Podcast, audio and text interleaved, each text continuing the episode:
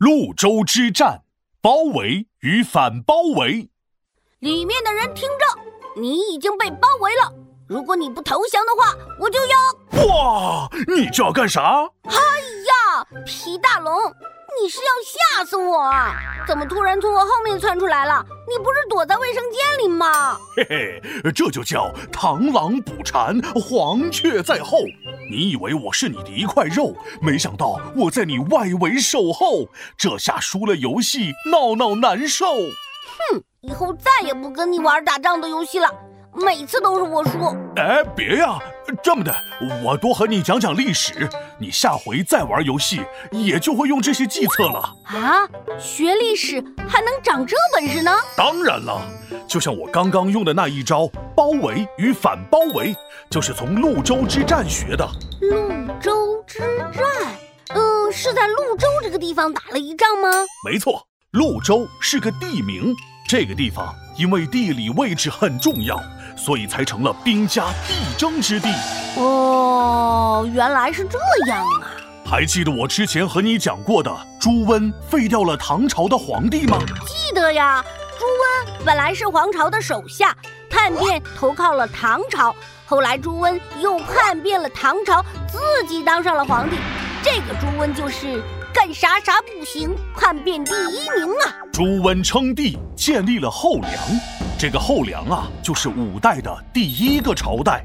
他当时特别想把潞州给占领下来，可是当时潞州被一个叫李克用的地方节度使占着。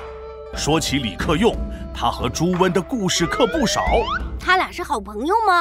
哎，把好字去喽，朋字去喽，友字也给去喽。好朋友三个字都去了，还剩啥呀？你说对了，啥也不剩。这俩人是多年的死对头了。当年两人合作扑灭黄巢之乱的时候，就结下了梁子，意思就是两人有仇。之后更是明争暗斗十多载，分不出高来，分不出矮。那潞州之战到底谁赢了呀？这个潞州之战的战局可以说是一波三折，意外变化特别多。潞州本来是李克用的人占领着。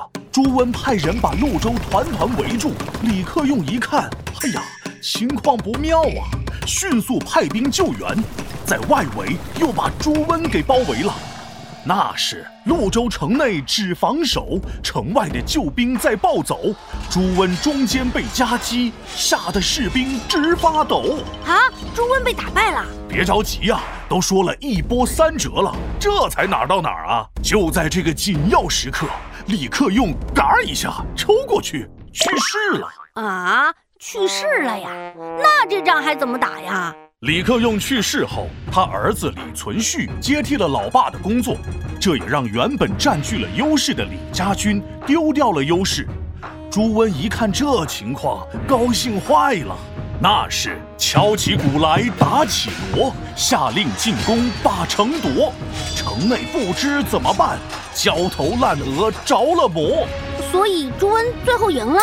别急呀，朱温当时下令攻城，获得了小小的胜利后，是膨胀了，是骄傲了，是失去了原本的模样了。他觉得潞州城被打下来，那不是中午的事儿，不是中午的事儿。哎呀，啥意思呀？和中午有啥关系？不是中午，那就是早晚的事儿啊。于是独自返回京城，不亲临战场指挥了。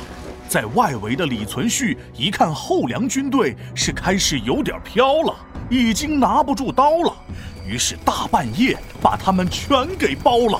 怪不得我们老师总是说，谦虚使人进步。骄傲使人落后。李存勖当时带着人，趁深夜大雾，后梁军队放松了警惕的时候，发起了偷袭，最终打败了朱温的军队。没想到这李存勖还挺厉害呀！所以朱温虽然建立了后梁，但李存勖始终是后梁的心腹大患，就像一根鱼刺卡在喉咙一样。十几年后，这个鱼刺。要了后梁的命！哎，怎么回事？快说快说！我饿了，讲不了，得吃点东西补充能量。嘿嘿，你懂的，闹闹。皮大龙敲黑板，历史原来这么简单。潞州之战诸葛李双方实力比一比包围又被反包围后梁大军被打没。